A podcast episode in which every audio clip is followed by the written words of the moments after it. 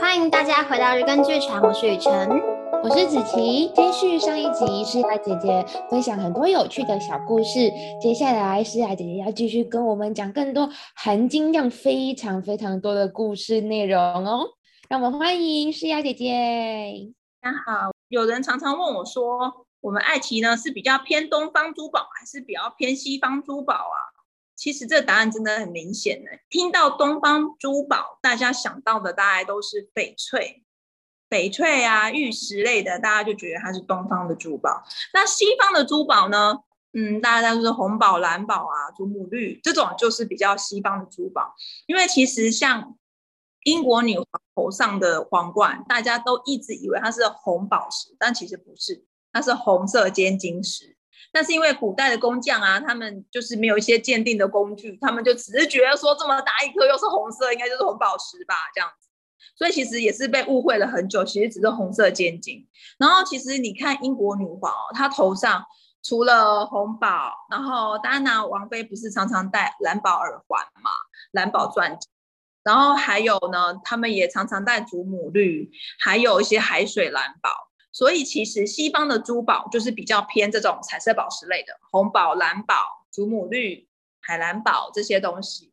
那当然以爱奇珠宝来说，我自己是比较喜欢西方珠宝啦，而且我最喜欢的牌子是 Chaumet，它是一个呃专门为法国皇室来做珠宝的一个牌子，它做了很多皇冠，就是给法国的皇室戴的。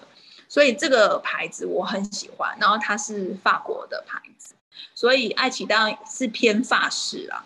但是因为呢，你知道最近接触了很多很多不一样的人，最近有一个那个专门做中式的礼服，比如说我们结婚，大家都是拍那种白纱呀、但是有一些人他们就特别喜欢穿呢，可能凤冠霞帔呀，或者是旗袍啊那种比较中式一点的，然后他们就叫我做了一个这个。比较中式一点的珠宝，看得到吗？它就是我系列的，然后这是用珐琅烧制的。哦，珐琅哎，我最近去故宫有看到很多珐琅的制品，超漂亮的。对，其实珐琅是一个流传很久的一个工艺，但是其实啊，我会喜欢把珐琅设计在我的珠宝里面的原因，其实其实我觉得我很需要讲一下。你看哦，你平常啊。你去买珠宝的时候，或者是你买那种小首饰的时候，是不是就是这样？金色啊，银色啊，然后就玫瑰金，就三个颜色。然后中间，因为大家都最喜欢钻石嘛，所以当然是一个透明的一颗钻石在中间，然后就金色、银色或玫瑰金，就三个颜色。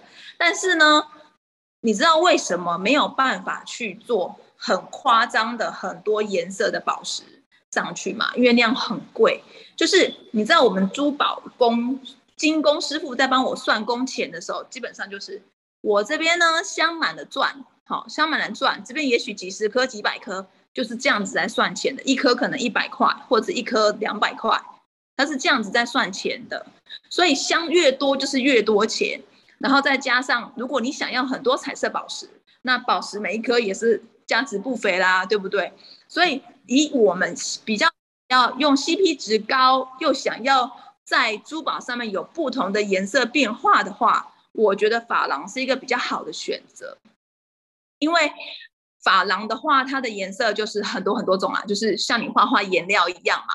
但是我用的是法式的法法国的珐琅粉，比一般的珐琅比较高级。因为有的比较成本低的那种珐琅粉，就是有的都用美甲材料在做，看起来就是比较质感没那么好啦。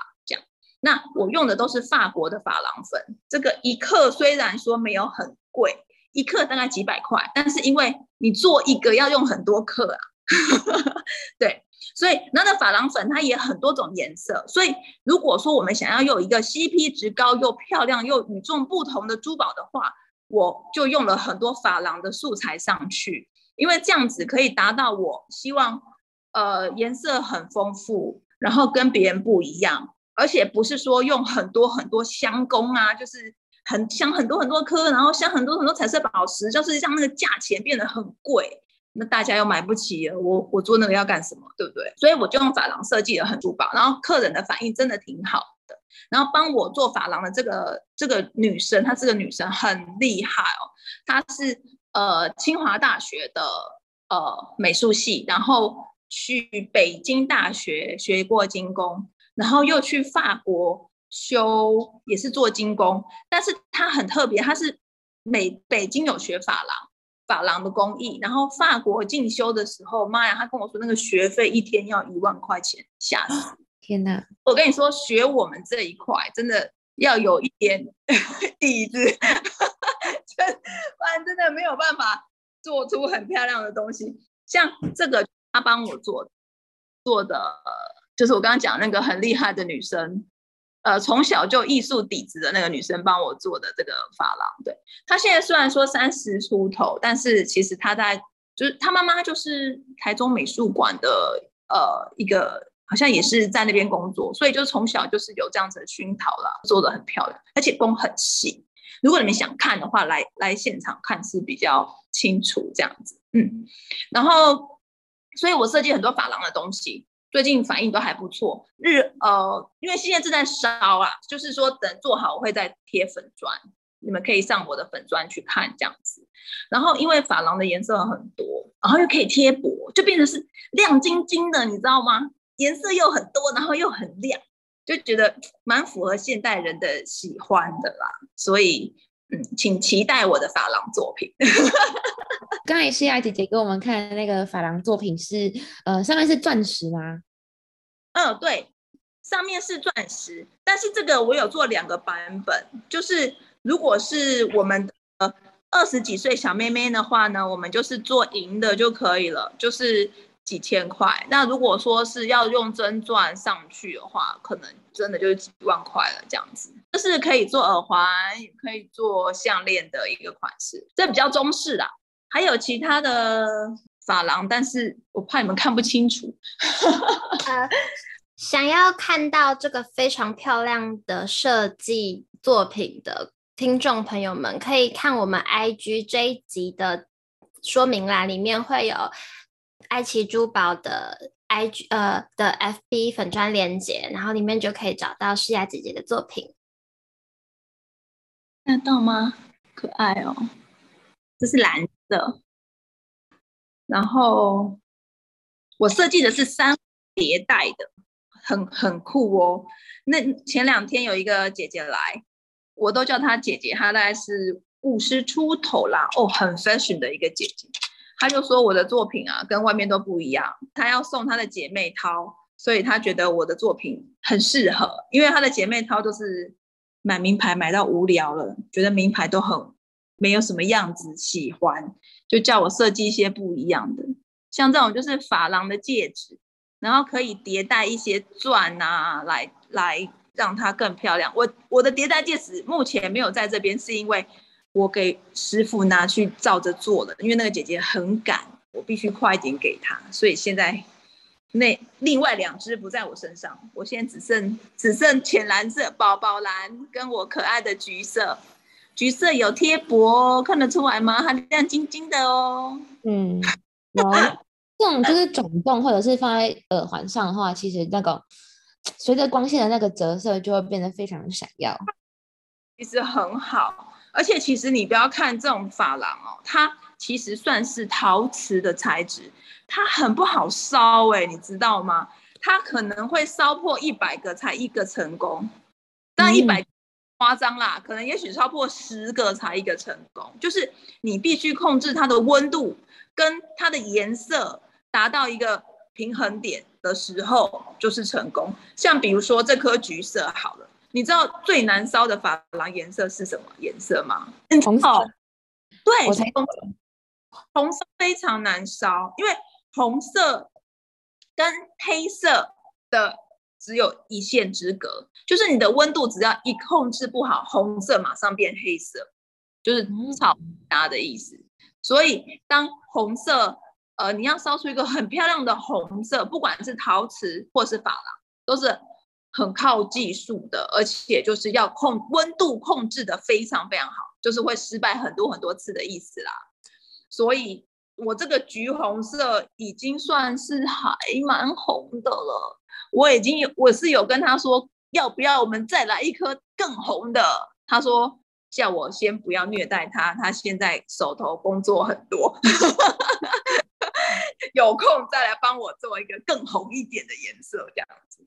现在现在就是橘红跟浅蓝、嗯、还有绿色这三个颜色是卖的不错，这样子。我有看到粉砖上面的照片，是说要可以两三种不同的戒指戴在一起搭做搭配，这样吗？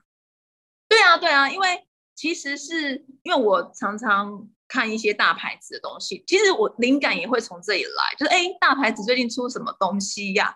他们的灵感是什么？然后我就会给它变化一下。像这一次这个三环叠戴的，就是一第一环就是。菱格纹嘛，但菱格纹其实我是做了两圈不一样的，一圈是有弧度的，另外一圈是平面的。平面的部分就可以跟我的珐琅戒指连在一起戴，然后再加一圈钻石线戒，这样子就会让整个戒指看起来就是哇，很亮这样子。而且就是珐琅，你还可以自己选颜色。但说真的，宝宝蓝的这接受度最好，我也不懂为什么。你知道一开始的时候，查克还跟我说：“这宝宝蓝都不闪呢，做这个颜色要干嘛呀？”可见我眼光比他好。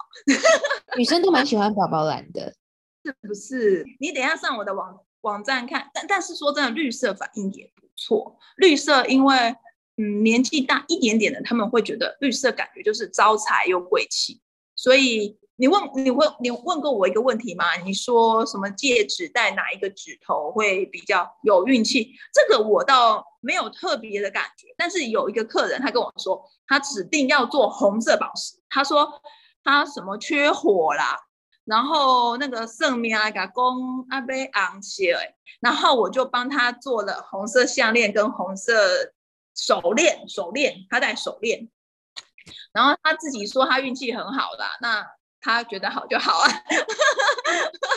对，或者是那种五行手链，我也常做，就是五色宝石的手链，五色五行就是帮助开运啊，开运手链这种也是客人蛮喜欢的。有没有帮助运气的呢？我想应该有吧，客人都说他运气很好哦，戴了红色以后，戴了之后，对啊，那这样会不会过年的时候订单这方面的订单会比较多一点？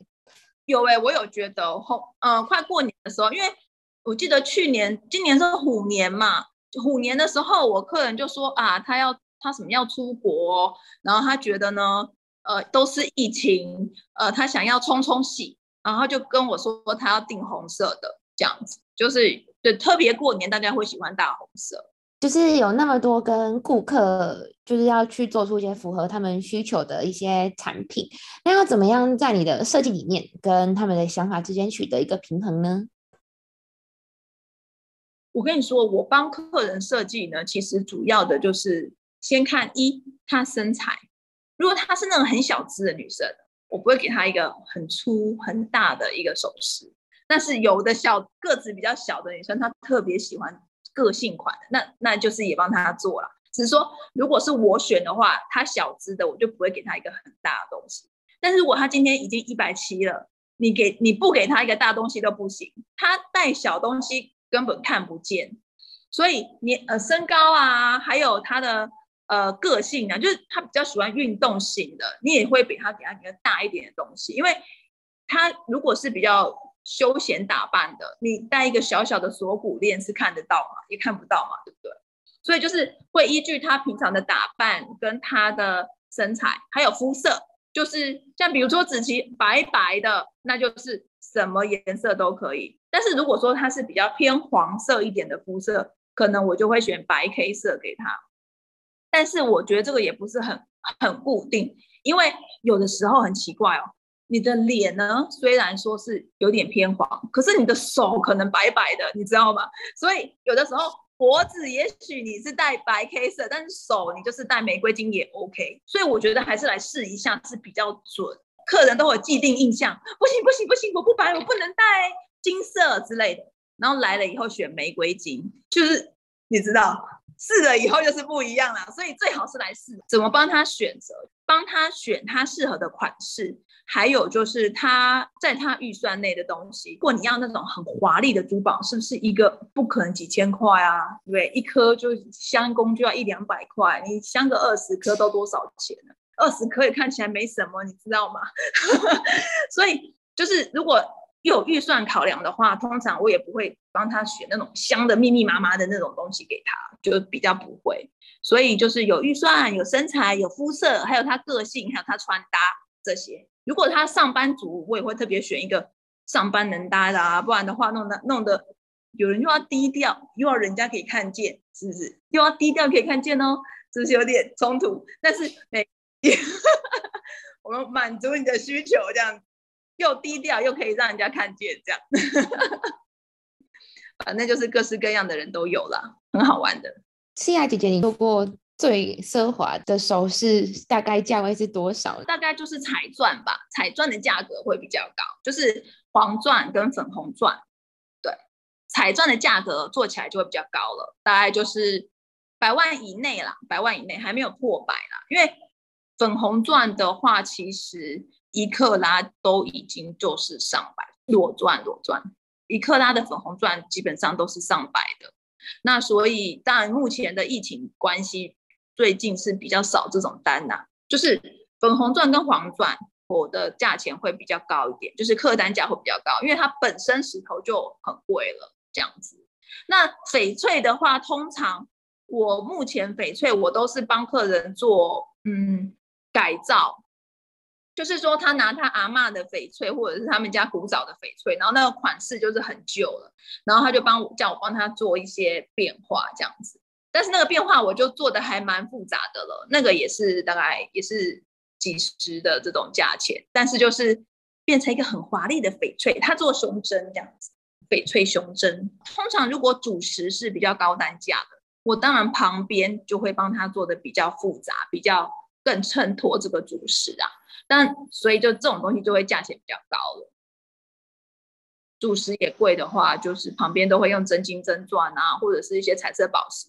就像我今天有贴给你那个那个有两个你说很很喜欢的设计师嘛，对不对？对，像俏啊，他的东西就是都是全部都这样子满满的彩色宝石，像那种东西就是会很可怕，大家都几百的吧。它的价钱大家都几百的，有点恐怖。是本身的价钱就是大概那么高这样子吗？嗯，我要怎么说呢？因为它它的东西是已经上过拍卖会的，就是苏富比啊，还是佳士得那一种的，所以它的东西当然就会在那个价位哦。你要说你要你问你在问我的东西是成本，对不对？你觉得成本有这么贵吗？对不对？你的意思是这样嘛？对。但是啊，成本这种东西就是看你什么时候取得的。像比如说好了，我阿姨呀、啊，她二十年前买的翡翠，跟现在的翡翠价钱怎么比呢？对不对？以前的东西当然就是东西比较多、比较漂亮又比较便宜。那现在的东西越来越贵，越来越贵，所以也要看得的时间。嗯如果你这一批石头、这批宝石是很久以前取得，那但是你现在才开始做的话，那当然你的成本是比较低的啊。但是如果全部都是从现在才去产产地，不管是产地或是哪里取的，当然成本就会变得比较高，因为最近什么都贵啊。嗯嗯嗯。所以你说，嗯，他们的成本是怎么算的？就是看他什么时候买的，这是很重要的东西。还有就是钻石的话，基本上我们是因为是有 report，就是会有个报价表。所以这个报价表基本上就是也还蛮透明的，我觉得。所以钻石的部分，我觉得其实就不会有太大的价差。钻石是真的是很薄利的一个东西，因为它就是有有报价表嘛。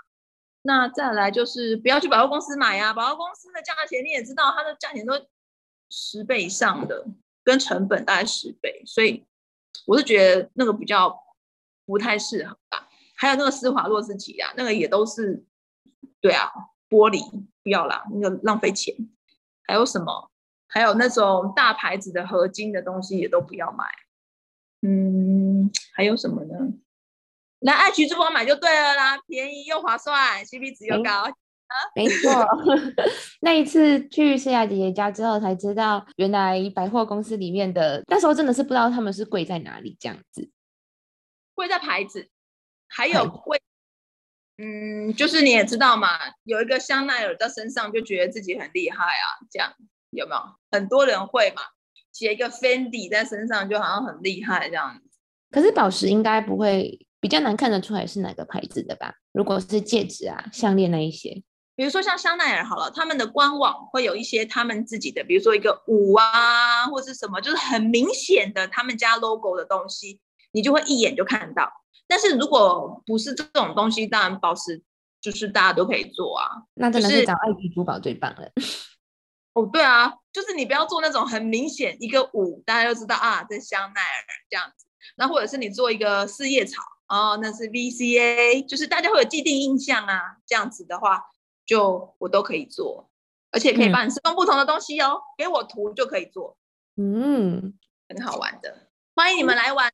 我的工作室一月份会重新开幕，会办活动，是什么时候在哪里呀、啊？我的工作室在明诚四路二十五号。就是呃新的大楼，然后因为子琪来的时候是还没装潢，其实我们已经开工了啦，就是九月九月应该会装潢好，所以我才说十月会开始办活动，装潢好之后就开始办活动，会呃你知道查课点子很多，所以我们会 办很多有趣的活动，请大家来玩这样子，可能会跟香水啊一起办讲座啊，因为我有个朋友他是。做香水工厂的，然后我最近都跟他一起做一些，比如说一日珠宝鉴定师，好不好玩？你会想玩吗？嗯，可以去吗？可以去吗？周末就可以去了。可以，可以，可以。一日珠宝鉴定师，然后不然就是，然后，然后可能是呃一部分是我教大家简单鉴定珠宝，然后一部分是我朋友，他就是教大家自己调制自己的香水，很好玩哦。等于是他们家是很老牌的那种化学工厂。然后他们就是很多很多的香精，他会去介绍什么前中前味、中味、后味，然后让大家一起来，呃，挑自己喜欢的，然后做自己喜欢的香水，这样很好玩的。啊，我们会把相关的活动资讯也一样放在我们的 IG 贴文底下。然后，如果我们贴文发布的时候还来不及把正确跟准确的资讯附上去的话，一样大家可以到爱奇珠宝的 FB 粉专去看，那都会有相关的资讯哦。对对对，会有很多好玩的，然后免费的，然后还会送宝石的活动，让大家来认识爱琪珠宝。刚刚姐姐有说到，就是查课的点子很多。我刚刚就在想说，天哪，那当珠宝设计师的男朋友，如果要给珠宝师惊喜，要选珠宝，是不是很会很有压力？不用送这种东西啊，他完全不用。他想法真的超多的，我跟你讲，就是。就是他不用送珠宝来让我开心哦，他会另外有其他惊喜，他，他另外点子很多，妙的一个人。原来如此，那马上就要情人节，哎，这是情人节嘛？这叫七夕，会对啊，有特别建议大家可以选什么样的款式嘛？或者是有没有其他客人跟您买过七夕的礼物的一些经验谈？这个我都觉得我头很痛。因为呢，每次呢，我觉得这些男生真的很烦，就不能早一点来嘛？每次烦死我，我都觉得超烦的。像我最近，我最近有贴一个贴一个就是单钻的项链的，因为那个就是很简单的样子，就一颗钻，然后加上一根，有点像 V 型这样子，就这个项链。然后这个项链我真的卖也不错，因为。简单好搭，然后三十分钻也不贵，然后整条做起来不过两万多块，然后就真金真钻的，可以送女朋友这样子。这款式就卖得不错嘛。但是有的有的男生呢，就是很慢才来讲，然后又要在今年是好像是八月四号嘛，对不对？就真是赶死我。还好我不是只有一组师傅啦，就是。有很多组师傅可以一起做，还有还有别的，还有闺蜜的。她说情人节没有男朋友的要怎么办呢？那是不是有闺蜜的趴？闺蜜趴我跟你说更麻烦，跟闺蜜趴就是要每个人要一样的，对不对？然后闺蜜趴不会只有一个，通常都是五六七八个，你知道吧？所以呢，最近我师傅被我赶死了。我那个有一组客人，他们说。我们要做闺蜜趴，然后我们要每一个人都一样，我们一样也是要在八月四号之前收到，他们八月四号要办趴这样子，所以他们后来就是在考虑我的蜜蜂发廊，就是我自己设计的那只蜜蜂，它还在最后的电镀阶段，我就只好先把还没电镀的先贴给那个客人看，因为他就是很急呀、然后他又要很特别，然后他就问我说：“我的蜜蜂是不是跟 Dior 很像？”我说：“我觉得不像。”然后有一个另外一个客人看到，他就说：“我觉得跟 Gucci 很像。”哎，我就说：“我保证不像，因为是我自己设计的，你自己给我认真看。”然后一个说像 Dior，一个说像 Gucci 啊，哈，真的是，但是真的都不一样了哈。如果我做一样的，我就麻烦了，我干嘛那么无聊，对不对？对啊，我保证绝对不一样。跟我说要订五六只蜜蜂送他的闺蜜啊，但我刚刚有讲，你知道珐琅有多难烧？珐琅不是一次烧得成，我的蜜蜂的肚子是黄黑黄黑嘛，那边全部是珐琅。当我的十八 K 金蜜蜂做好之后，我要先烧珐琅，珐琅烧完之后才能旁镶旁边的钻啊，因为镶钻最后嘛。对，所以你觉得这样子的工艺两个礼拜敢不敢？两个礼拜能做好都已经笑很久了呢，真的已经很赶了。哦，我就说你们你们可不可以下一次，比如说圣诞节的时候再送啊，还是国庆日再送也可以嘛？一定要八月四号吗？哎呀，好烦哦。哦，就是这样。所以是不是圣诞节的项链或是圣诞节的礼物，现在就要开始准备了？其实我觉得最好给我一个月了，因为我觉得啦，爱情最特别的东西应该是发廊。我觉得就是跟外面最不一样的，因为外面的话就是银啊、金啊，然后玫瑰金啊，三个颜色啊，然后大颗钻啊。我说实话，大概都是这样，就是款式一点变化。但我觉得爱奇最不一样的是有发廊的这个部分，所以如果你喜欢爱奇最特殊的设计的话，我觉得给我一个月会最好，因为你也希望收到最漂亮的东西，我也希望给你最漂亮的东西，但偏偏我的发廊是赶不及、赶不得的，没办法赶的。而且说实话，台湾真的会烧发廊、做工又很细的工的师傅很少，真的。很难找，你知道吗？超级难找的，因为像意大利有一个非常有名的发廊的牌子，它可以把蝉的翅膀的那种透明的感觉都做得出来。所以其实发廊是一个很高级的工艺，只是我们可能台湾的人不太清楚这样子。那个在意大利也是卖的很贵很贵的东西呢。我在这边把发廊卖那么便宜，还好他们不会来骂我。我把发廊卖很便宜，然后，然后人家在意大利是一个很贵的、很高级的一个工艺。对，希望给我一个月的时间是最好。但是如果你没有让发廊是比较简单的东西的话，两个礼拜就可以了。好，会记起来的。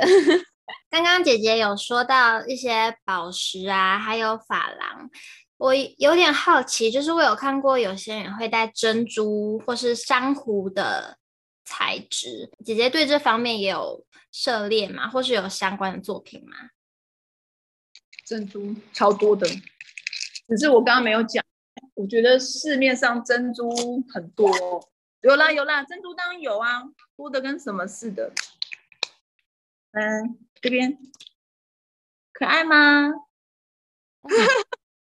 这比较大啦，这就是我跟你说，这一只戒指呢，是我为一个。我跟你说，指围大的客人真的比较难选戒指，因为我设计的这一款它是双珍珠，然后它就是这个空间上，那这个空间比较大一点，所以这个可以适合戒围大的客人。哦，不然这个客人好辛苦啊，他找戒指都很难找，找不到，戒指围太大不太好买，又要漂亮的款式。所以珍珠我做很多啊，像这个，嗯，我我等一下可以贴给你啊，真的是有点没有办法全部把它弄出来给你看。我的珍珠裸裸裸珍珠也很多，裸珠，刚刚拿那一包去哪里了？像珍珠啊、钻石这种东西都是可以经过人工做出很相似的，所以不知道就是。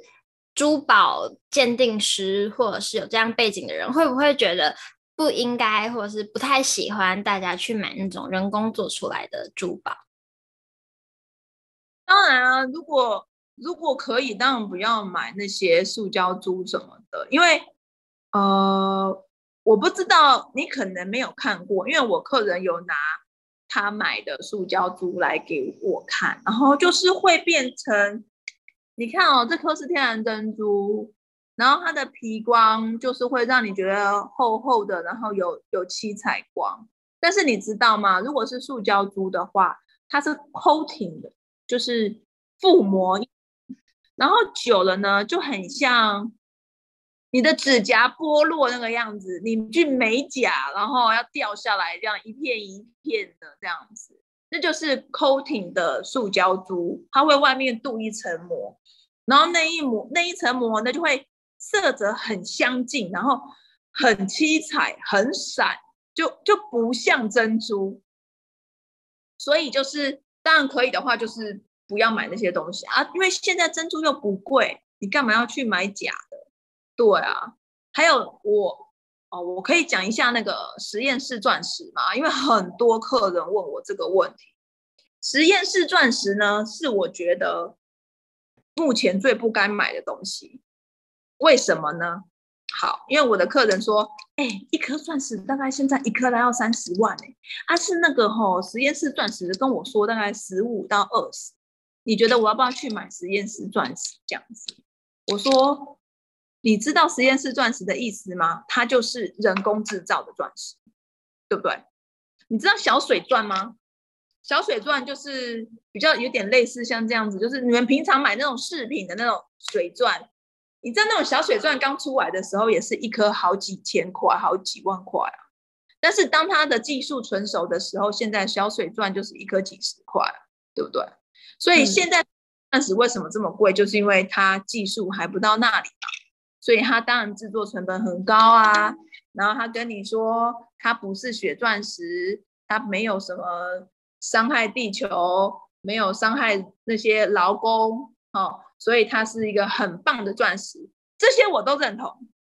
但是如果它的价钱是跟水钻一样的时候，我马上买。你不可能说这个是人工制造的东西，但我还是要卖的很贵，因为一克拉假设真钻三十万，培育钻石要二十万，你要选哪一个？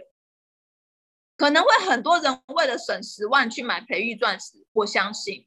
但是你知道你买的是一个人工的东西吗？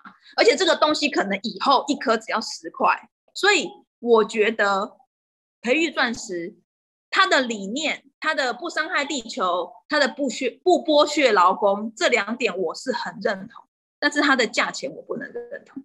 说实话，我也是有培育钻石的厂商，但是我没有在卖，目前没有在卖它，就是基于我刚刚前面讲的原因。我可以认同他的理念，但我不认同他的价钱。好了，然后再来就是培育钻石，现在在百货公司汉差百货里面有一个专柜，因为我客人就带我去那个柜啊，我也没办法，他就硬要带我去那个柜。然后呢，你知道吗？我觉得很不 OK 的事情，我想讲一下，就是那个。专柜的小姐，她就跟我说，因为她也不知道我是谁嘛，对不对？她就跟我说，他们的培育钻石因为有 GIA 的证书，所以他们是真的钻石。你知道这句话对呃嗯一般的消费者来说很容易混淆，你知道吗？因为你知道，GIA 它并不是只是一个，呃，它不只是一个只鉴定钻石的机构，它就是一个鉴定所。就是假设我今天路边捡一颗石头，我也可以拿去 GIA，我问他说：“哎，你帮我鉴定一下这是什么东西？”付了你的钱，他也会帮你鉴定。只是他的鉴定报告里面会告诉你说，这一颗是路边的石头，它不是任何。宝石，所以当你拿一颗培育钻给 GIA 鉴定的时候，GIA 一定会帮你鉴定，然后他告诉你这是实验室钻石。所以你有一张 GIA 的证书，它不能代表任何东西。你要看证书里面写的东西是什么。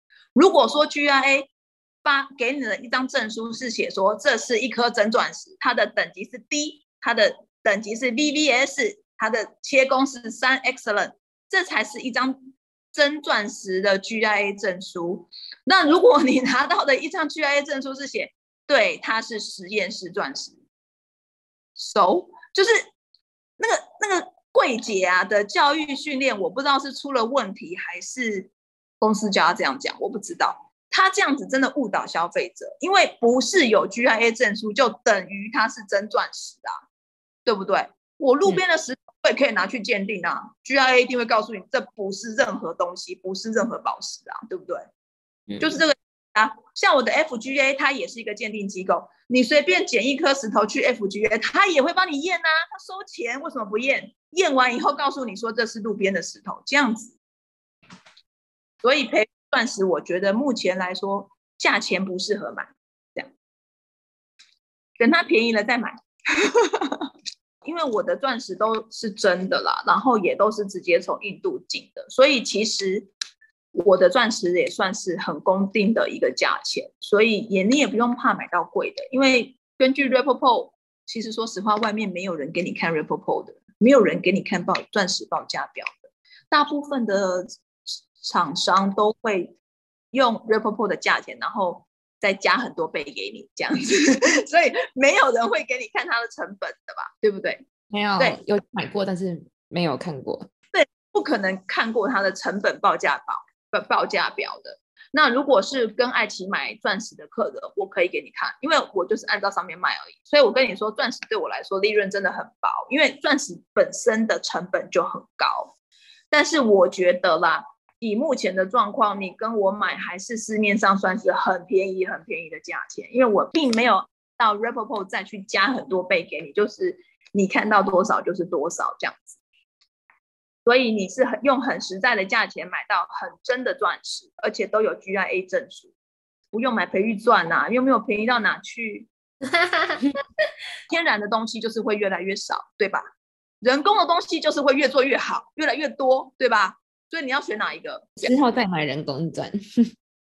对啊，等它一颗十块再买嘛。就算那个时候你已经八十岁了，又怎么样？我八十岁再买不行吗？对啊，现在买一颗那么贵，有有毛病，真的是。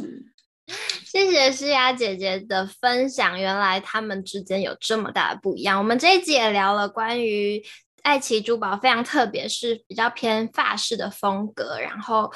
里面的珐琅的作品呢，也是法式的法国来的原料，不是台湾那些像是指甲油的原料里面用原料，所以是非常高端。然后也聊了很多关于珠宝的一些知识，帮我们小科普一些有趣的事情。那关于爱奇珠宝还有诗雅姐姐在珠宝这件事情上面的经验啊，灵感怎么来的，还有要如何挑选属于自己适合的珠宝这些事情呢？我们可以到下一集再继续听诗雅姐姐的分享。谢谢大家，我们这集先到这边，拜拜，拜拜。